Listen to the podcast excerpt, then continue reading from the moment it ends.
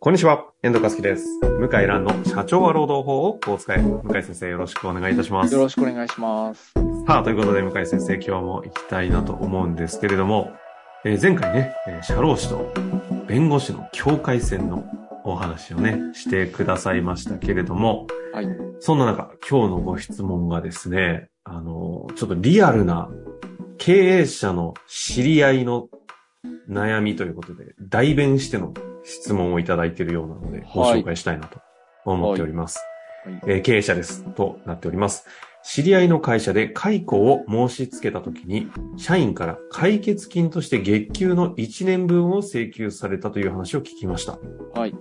そんなことあるのかと衝撃を受けていますが、これはそもそも不当請求ではないのでしょうかこのような場合、どのような解決方法があるものなのでしょうかというシンプルな質問ではあるんですが、はい。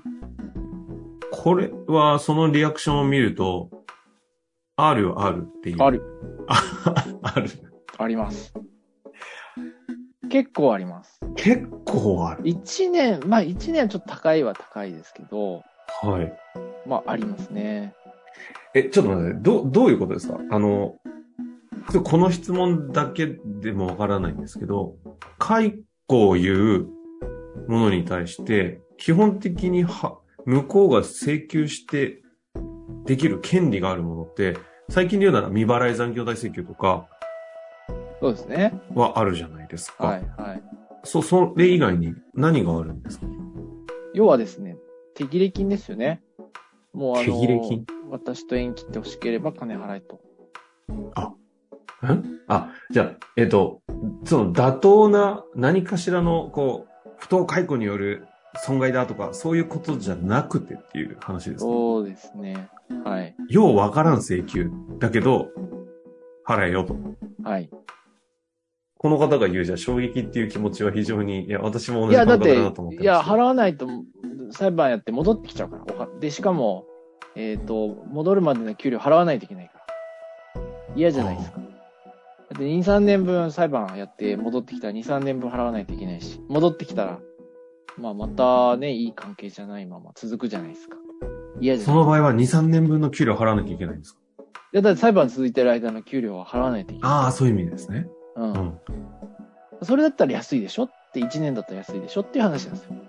俺はやめねえぞと。そうそうそう。やっといたくないんだろ、お前と。うん。でも俺はやめねえぞと。そう足元見られるってことか。足元見る。え、やめ、その状態でやめ、ちょっと言い方ですけど、やめてもらうことはできないんですか要は解雇とかの要件が厳しいんで、強制的に辞めさせるなことがかできない。なか揃わないわけです、ね。揃わないんですよ。ああ、はなるほど。あの、要は、えっ、と、世の中の男女の家庭の話と同じような。い。まあ、適ってことですかみたいなね、男女の。それも似てますよね。別れてほしいんだったら払えと。払わないと、ちょっと、ややこしいことになるよ、みたいな。そういう話と同じ形で、経営者と労働者の間で手切れ金だということか。そうです。なるほど。え、これ、なるほどっていう私がずれてるんですか普通の話ですかこれ。うん。だから知らない、いや、経営者の人は知らないですよね。社労士の先生は知ってる、弁護士は知ってると思いますけど、社労士の先生も一部の人は知らないかもしれない。おう知ってるとは思うけどな。で、これ確かにそどうしていくう。か。それで、そういうう相談多いんですよ。すごく最近。おあ、そうなんだ。うん、金も払いたくない。で、だらだらだらだら伸びちゃって、裁判、裁判もやってる事例も来るし、うん交渉が半年1年伸びてるのも来るし、いっぱい来てるんですよ。そういう時って労働者側の方はどうしてるんですかその間働いてるんですか一応。あーえっと、それがね、謎で、うん。しゃえーっと、いろんなパターンあるんですけど、え例えば、やめ、こう、こう、小競り合いになって、うんうん曖昧な状態になってる時あるんですよ。例えばうん。ね、はい。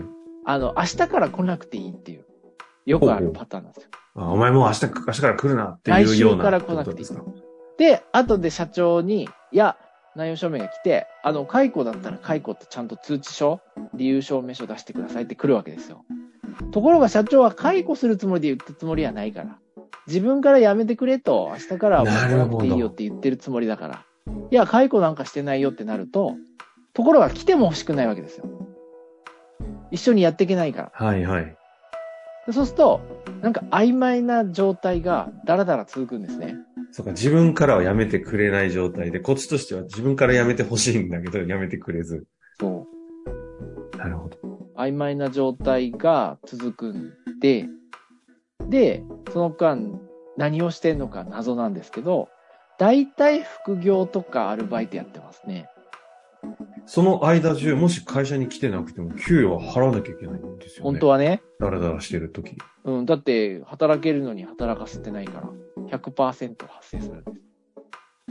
そうか、働かせてない会社側の話、問題、責任になるわけですね。そうです。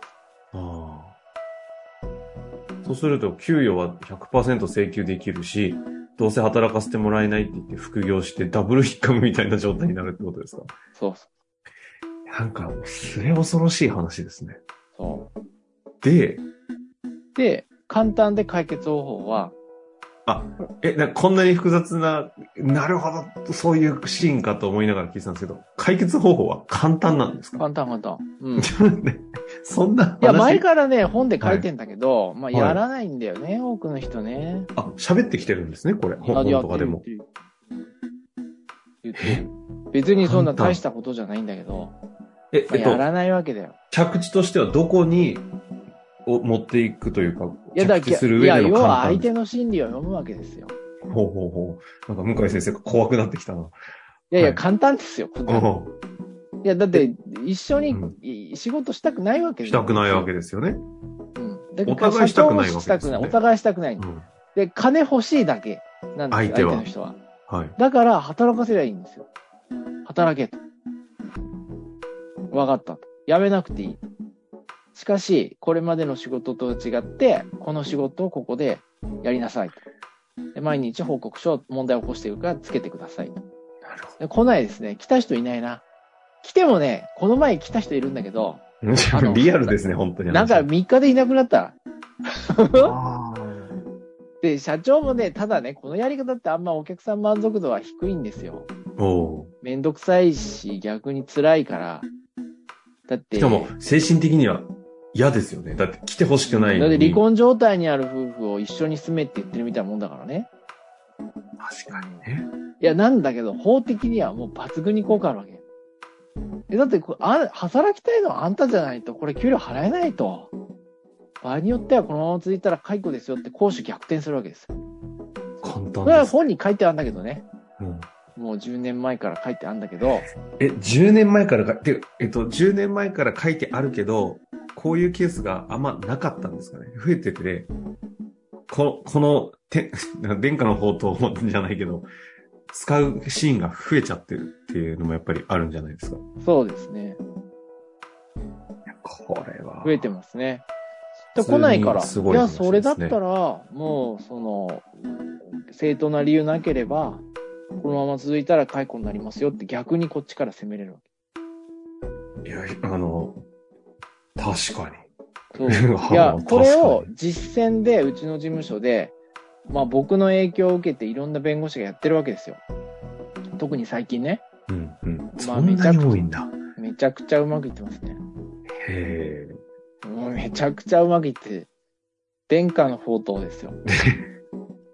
会社に来て働け。当たり前ですよね。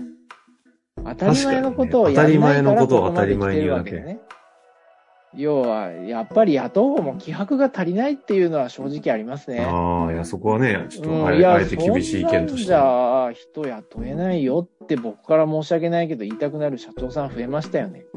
なるほど。いろいろ言うけど逃げてるだけ。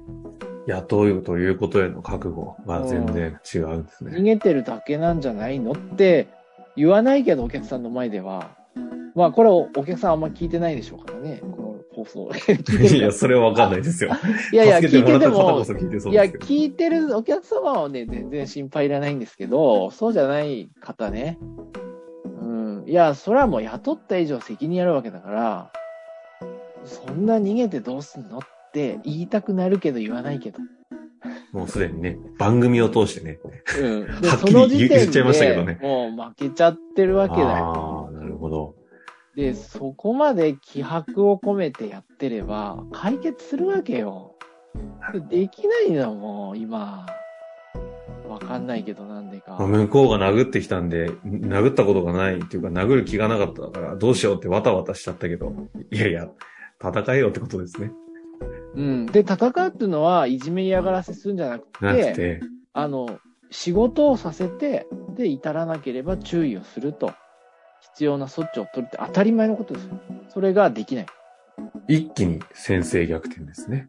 うん。それ説得してや、や、やってもらうと、何これってくらい変わるんですよ。ああ。相手の、いわゆるこう、労働者側でやってる、専門的な先生もお手上げ。なるほど。うん。なんでかと、依頼者が拒絶反応をしそうですてよくね。うる。んうん。いや、先生話違うと。俺金もらえるって言ったから先生に依頼したのに、なんで俺ここでね、会社に戻ってまた車運転しないといけないんですかってこうなっちゃうのよ。だったらやめますと。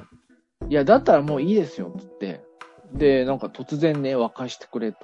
もうこのぐらいの金額でいいやって、突然ね、終わっちゃうんですよ。ああ。まあ、ということでね、この回、非常に、あの、そうなんですよ。はいまあ、だいや、で、心も理戦でしちたろん例外はあって、そうですね、そこ大事です。じゃあ、戻ってこないかって言ったら、戻ってくることはあります。ただ、長続きしたことはありません。あーありません。はい。